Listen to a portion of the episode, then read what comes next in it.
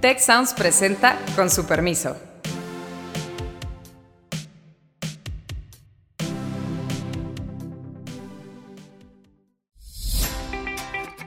Con su permiso, le presentamos cápsulas de verano, con entrevistas a nuestros conductores. No se las pierda. Con su permiso, yo soy Carlos Elizondo y hoy vamos a tener un especial de verano. Y el especial es sobre la vida de mi compañera, amiga Beata Boina. Beata, bienvenida. Muchas gracias, Carlos. Un gusto saludarte a ti en este episodio especial y obviamente a la audiencia. La embajadora Boina llegó un día, hace ya muchos años, en el 2015, a mi oficina. Era embajadora, más o menos recién llegada a México por Polonia, por el país de Polonia, y vinimos a hablar de la OCDE, que era un poco mi pasado reciente, porque había sido embajador ante la OCDE. Nunca me hubiera imaginado, Beata, que ibas a acabar siendo colega mía, colega en el TEC, profesores en el mismo podcast. ¿Cómo es que no te fuiste de México de regreso a Varsovia y luego de Varsovia te hubieran mandado a Angola? Yo qué sé. ¿Cómo no seguiste una carrera diplomática siendo que eras una embajadora muy joven y fuiste muy exitosa? Sí, mira, pues imagínate, yo tampoco pensaba que íbamos a coincidir en el TEC como profesores y en el mismo podcast, por una parte. Y respondiendo a la segunda parte de tu pregunta, pues me quedé porque me enamoré y me casé aquí en México. El amor básicamente. todo. Así es. Hay cierta edad en la vida cuando dices, no, el amor sí es lo más importante. Entonces, sí, efectivamente. Vamos a empezar por ahí. ¿Cómo ha sido tu proceso de transformarte de polaca a mexicana y de embajadora a ciudadano normal. Porque hay que decirlo que los embajadores tienen muchos privilegios y no solo decidiste quedarte en México, sino como una, ni siquiera ciudadana, una FM no sé qué, que es de por sí una vida bastante miserable. Sí, así es, forma migratoria, solo forma migratoria hoy en día. Pues mira, la verdad es que sí llegué a México en, en enero 2000, 2014 como embajadora de Polonia en México y Centroamérica y, muy, muy pronto conocí a Carlos, este, mi esposo actual, no a ti, no a ti, efectivamente, mi esposo actual. Nos, este, nos conocimos, nos enamoramos, empezamos a, a salir y, y, la verdad es que me casé en 2016, en, en eh, septiembre. Entonces, a raíz de eso, eh, tomé la decisión, tomamos la decisión de que para mí era más fácil eh, ajustarme a la vida en México que para Carlos a la vida en Polonia, que ni siquiera conoce el, el polaco. Y, en ese sentido, este, me temo que no, a no ser que haya circunstancias que nos obliguen a vivir en Polonia, pero, pero por lo pronto los, no, no ha sido muy exitosa mi, mi carrera de profesora del polaco, Carlos. Pero, pero bueno, estuve aquí como diplomática cuatro años, o sea, es el término mandato normal de, que, que se tiene, digamos, en ese tipo de, de misiones diplomáticas y, y, ya antes decidí que sí me iba a quedar en, en México. Entonces, antes de de que se finalizara mi, misión diplomática, pues empecé a hacer preparativos para legalización de mi estancia aquí en México. Me apoyó la Cancillería en este, en este contexto, pues eh, en los trámites del Instituto Nacional Migratorio, que me otorgó una visa de estancia que yo después cambié a una visa de estancia con trabajo precisamente para poder empezar a trabajar aquí y, así fue como efectivamente dejé la inmunidad diplomática y todos los privilegios relacionados con el chofer y el auto. Y, bueno, la verdad es que una gran despliegue también de seguridad de gente que te, que te acompaña en esas misiones diplomáticas. Eh, el glamour diplomático para pues vivir como eh, una polaca en México, básicamente, porque no tengo ciudadanía bajo la incertidumbre del 33 constitucional. A ver, sí, y además dedicándome a los temas de relaciones internacionales y, digamos, la política exterior entre otros países de México. Entonces, eso siempre está por ahí en la mira. A ver si me echan, pero no deberían hacerlo por razones humanitarias, porque sería separación de familias. Ah, bueno, entonces eso te protege, qué bueno. Ahora, la vida de Beata, este es uno de los muchos pasos accidentados, porque el amor al final de cuentas es un accidente, pudo no haberse dado, pero se dio. Y vamos entonces a regresar. Beata, tú naciste en la Polonia comunista. Tú te educaste en la Polonia comunista. Tú estuviste un tiempo, naciste, te criaste además en un lugar relativamente remoto, relativamente rural, de la Polonia comunista. ¿Cómo es que de repente te volviste embajadora? ¿Cómo es que de repente hablas este perfecto español? No fue de repente, pero ¿cuál fue esa transición de un mundo de si no eras miembro del Partido Comunista, no tenías futuro, a uno donde eras miembro de la alta diplomacia de tu país? ¿Cómo, cómo fue ese trans, esa transición? Parece que tu primera sí, mira, hay varios asuntos aquí a, a, mencionar. O sea, yo viví 17 años en el comunismo. O sea, nací en 72, o sea, pleno comunismo, además época de crisis muy profunda que vivían eh, los países comunistas, Polonia, Polonia incluida, los años 80, aún más fuerte con, digamos, golpe de Estado en Polonia eh, y todo esto. Y afortunadamente para mí, este cayó el comunismo, ¿no? Afortunadamente para mí, digo, porque, y para muchos jóvenes, digamos, de mi edad, los 17, 18 años, cuando finalizas básicamente la preparatoria y empiezas la universidad, eh, fue la época cuando cae el comunismo. Yo entré en Polonia en la universidad para estudiar arqueología, que era mi sueño, digamos, para liberarme un poco de las estructuras de, de los obstáculos del, del, comunismo, que estaba a punto de caer, pero aún no estaba con toda claridad que, que iba a caer. Y, esa caída del comunismo eh, poco después eh, básicamente me permitió eh, viajar al occidente, viajar a España. fue un viaje, digamos, que yo hice, que yo hice en el año 1990 y este, 93, en marzo, ya después de estar en el primer, después del primer año de mi universidad en Cracovia. Eh, para estar básicamente un año en España, o sea, para aprender el idioma y trabajar en servicio doméstico, porque era básicamente lo único que se podía hacer en aquel ¿Pero matriculada entonces. en la universidad al mismo tiempo? Estuve matriculada en la universidad en Polonia, pero no en España, ¿no? Entonces entré, bueno, digamos, llegué a, a Madrid, a España, empecé a estudiar el idioma porque no conocía el español, entonces iba a clases del español por las tardes y por las mañanas iba a trabajar al servicio doméstico. Y así aprendí el español, eh, por una parte, y por otra parte también pude, este, eh, pude realizar trámites varios meses después para la convalidación de mis materias de Polonia en la Universidad Complutense de Madrid.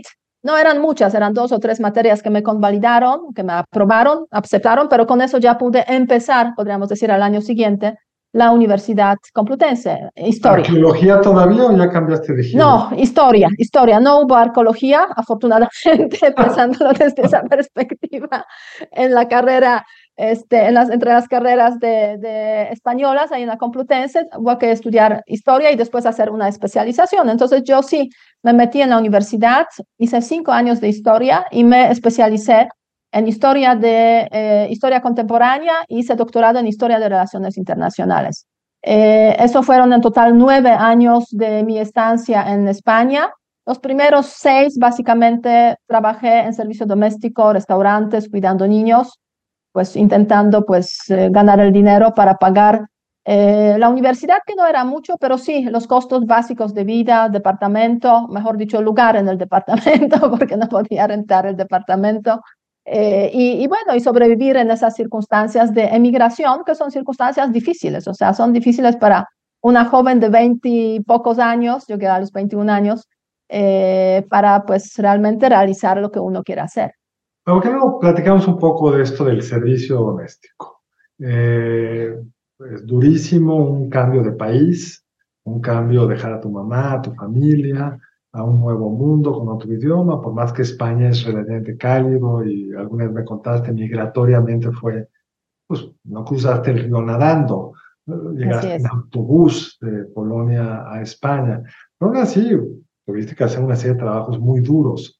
¿Cómo, ¿Cómo los vives a la distancia? ¿Qué nos podrías como tratar de transmitir para que tengamos más empatía con quienes hacen unos cambios de vida profundos cruzando por el sur de México rumbo al norte, que los vemos en el viaducto, o sea, tú debes de tener una mucho mayor capacidad de entender los que, los que hemos nacido y vivido en la México.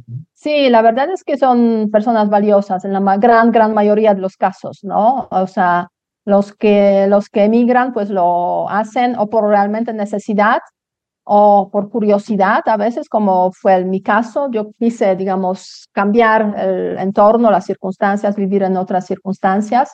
eh, y, y, trabajar en, y tienen que trabajar en lo que hay, ¿no? en el caso de las mujeres, sí, efectivamente, gran mayoría de los casos, el servicio doméstico. Y, y para mí era muy duro, o sea, era muy duro, o sea, eh, pasar de ser una estudiante de Cracovia, de la Universidad eh, Jagiellonski, a empezar a trabajar pues, en diferentes casas de los, de los españoles, de las españolas. La peor experiencia ahí, ¿cuál fue? ¿Tu peor experiencia en casas de españoles? Mira, no fue un maltrato, porque normalmente no me han maltratado, o sea, no tuve experiencias así de, de, maltrato en este sentido, pero el mismo hecho de que cada día tienes que levantarte y tener esa rutina de ir al trabajo, estar ahí tres a cinco horas limpiando casas, ordenando las casas, este, pues sí, es muy, muy dura para una persona joven, ¿no? Que nunca ha trabajado en la vida. ¿Y tu mejor experiencia, tu más digamos, eh, profundo agradecimiento a alguien que te ayudó de alguna forma? Mira, varias personas, la verdad, o sea, de las familias así españolas, de las eh, ya un poco personas mayores que incluso pues han estado por ahí en su momento en Polonia, etcétera, recordaban esas historias de Polonia, pues eh, a veces después de cuando yo terminé ya el servicio doméstico, porque recibí por ahí una beca en la Complutense para, para el doctorado, eh, y incluso cuando salí de España, a veces me enviaban postales. eh, con los, eh, pues hay saludos o preguntas como cómo estoy, qué estoy haciendo, cómo me van las, las cosas, ¿no? Entonces esos, esos lazos, ¿sabes? Esas, esos vínculos, a veces me pagaban un boleto para que yo pudiera visitar a mis papás, o sea, porque claro, no tenía tanto dinero como para hacer viajes frecuentes a, a Polonia. Entonces, esos son, son esas situaciones, yo diría, como que se quedan grabadas en la, en la memoria porque este, uno, uno así pues se da cuenta de que sí, la gente realmente pues es, es buena, ¿no? Es buena gente y, te ayudan mucho. También me acuerdo situaciones de estudiantes. Eh, estuve por ahí eh, trabajando en un, un, departamento y de repente pues ese departamento se rentó y, y, me dijeron, mira, pues a ver si puedes ir a limpiar una vez a la semana este departamento. Y eran estudiantes, o sea, estaban haciendo lo mismo que yo, únicamente que desde otro, se puede decir, lado. Era un grupo de chicos, cuatro o cinco chicos que estaban ahí este, estudiando en, la, en una universidad privada en, en Madrid. Entonces yo estaba ahí también, pero igual estudiando en la Complutense, pero ganándome el dinero limpiando casas. Entonces fueron encuentros muy interesantes a veces. Perdón, ¿y por qué te regresaste a Polonia? ¿Por qué no hiciste una carrera en España? Ya Polonia había entrado a la Unión Europea, hablabas un buen español, te habías conectado con el mundo profesional, académico español. Sí. ¿Cuál fue la motivación para regresar a Polonia? Mira, básicamente el trabajo. Es una paradoja, pero, pero la verdad es que muchas veces los migrantes que han optado como yo por invertir en la educación y han finalizado con una buena educación, o sea, universidad más el doctorado, pues después han podido eh, contar con mejores trabajos incluso en sus países de origen, que en los lugares de emigración. Y eso me llevó de regreso a Polonia en 2004, cuando defendí la tesis doctoral, pues fundamentalmente este, me ofrecieron el trabajo en el Instituto Polaco, de Asuntos Internacionales, que es un centro de investigación, un think tank del gobierno relacionado con la Cancillería polaca. ¿no? Y es así como, pues después de estar prácticamente 10 años en España, en Madrid, decidí regresar eh, a, Varsovia, que para mí era una ciudad totalmente nueva porque nunca viví en Varsovia. No y se había transformado brutalmente. Totalmente, y, y, la verdad para mí una ciudad nueva y una ciudad sin familiares míos, o sea, no conocía a nadie en Varsovia, pero sí una ciudad que sí se transformó brutalmente, pues durante esos años que han pasado desde la caída del comunismo hasta 2004, que justo es el año de la entrada de Polonia en la Unión Europea. Entonces llegas a Polonia con un trabajo profesionista bueno en el instituto, pero ¿cuál es la avenida para en relativamente poco tiempo volverte embajadora? Esta fue tu primera posición, la de México como embajadora. Sí, mira, estuve en este instituto 10 años, empezando como analista de relaciones internacionales, primero en temas relacionados con España, Portugal, mundo latino, y después iba yo subiendo eh, en mi carrera profesional. Llegué a ser la vicedirectora del Instituto Polaco de Asuntos Internacionales y es a partir de ahí cuando me propusieron el, este, el puesto de embajadora en, eh, en México. Y así, ¿Es un cargo pues, político o, o, de carrera? Como, como en México hay como dos formas de llegar de embajador. Uno es hacer la carrera con una serie de reglas, primer secretario, ta, ta, ta, hacer sí. estancias fuera de México, y otra es la, como la que yo tuve, que por una razón política hay un nombramiento presidencial y te vas directo a ser embajador. ¿Cómo es en Polonia? Bueno, en, el caso de, Polonia, pues también hay esas dos avenidas, dos, dos caminos, digamos, para llegar a ocupar los puestos más altos en, en las embajadas, o sea, la carrera diplomática. Normalmente el 70% de los puestos de embajadores, embajadoras, pues están ocupados de esta, de esta forma y el 30% son nombramientos políticos. Ahora bien, nombramiento político no necesariamente significa que te nombran eh, por tu afiliación al partido político. En el caso de Polonia hay muchos nombramientos, digamos, que califican como políticos, pero que están relacionados fundamentalmente con la gente de la academia o de los think tanks. como, como, sí, igualmente en mi caso, pues fue, fue básicamente lo, lo mismo. Entonces sí fue nombramiento político, este, aunque sí es cierto que en el caso del Instituto Polaco de Asuntos Internacionales, pues hay esa relación muy cercana, muy especial con la Cancillería. Entonces, pues eh, si hubiera regresado yo a Polonia después de estar en México, seguramente estaría uno o dos años en, eh, en el instituto y después me enviarían a otro lugar en algún país quizás latino, probablemente de latino o a España. Déjame regresar a la parte de tu vida en el comunismo, que nos queda poco tiempo, ¿cómo lo tratarías de reflejar en anécdotas o qué se sentía vivir en el comunismo? ¿Cuál era? Tú no conocías el mundo occidental, siempre habías estado ahí adentro. Luego ya puedes expost, después decir, ah, mira, qué bonito es España con diferencia a Polonia por X y o Z, qué bien está Varsovia ahora respecto a lo que era antes. Pero en ese momento, tus 17 años, ¿qué sentías que te faltaba? por vivir en un país comunista? Mira, me faltaba la posibilidad de, eh, de salir afuera. O sea, eso para mí era quizás lo más, lo más importante, lo más relevante, porque yo nací, viví, crecí en un pueblo en el sur de Polonia, un pueblo pequeño, de pues 40 mil habitantes, con grandes fábricas, pero pues pequeño. Y además, pues una familia pues, obrera, ¿no? O sea, mi papá trabajaba en la fábrica, mi mamá era costurera, con un entorno de mucha, eh, mucha patología, yo diría, mucha patología, el entrenamiento. Alcoholismo. Eh, alcoholismo, el entretenimiento, digamos, favorito de los polacos en el comunismo, pues era el alcoholismo, básicamente. De una forma de mantenerlos atontados. Atontados, sí, así es, básica, fundamentalmente, ¿no? Entonces sí era un, un contexto muy complicado, muy difícil. Para que te des cuenta, yo decidí estudiar arqueología para liberarme de esto. ¿Y por o qué sea, era como una escapatoria.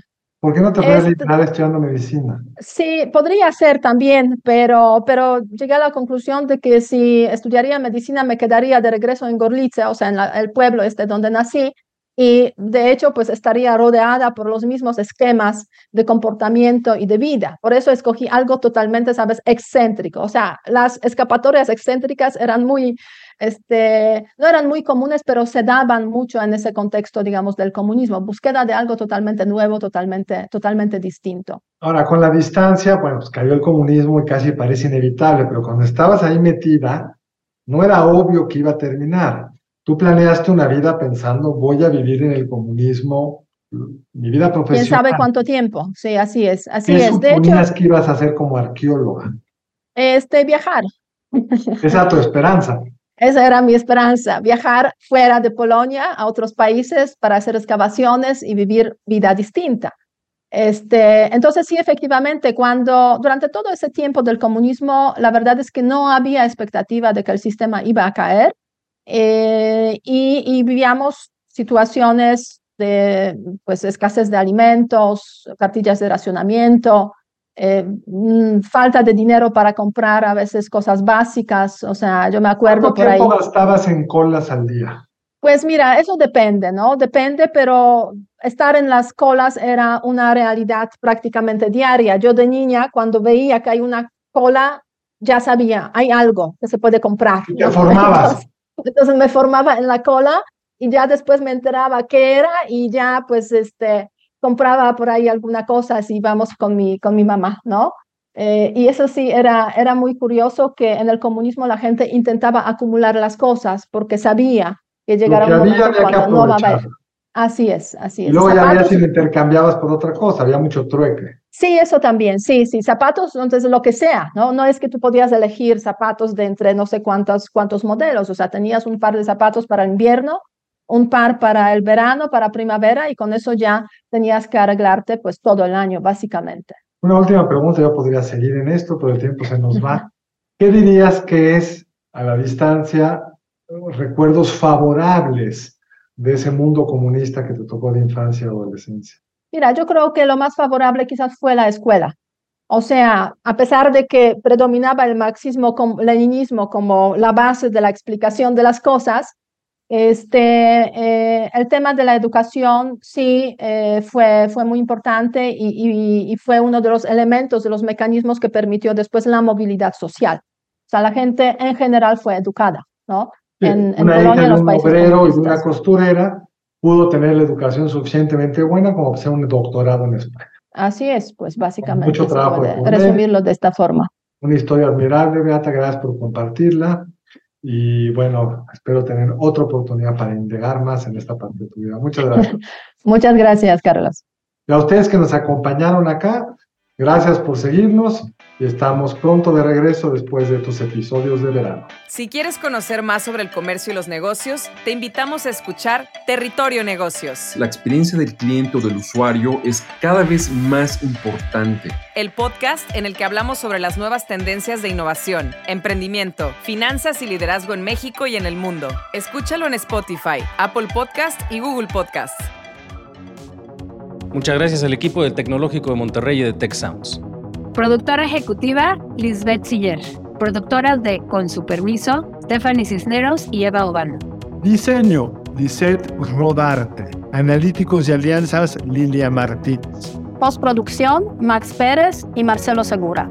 Les invitamos a escuchar el siguiente episodio de Con su permiso y el resto de programas de Tech Sounds en los canales de su preferencia.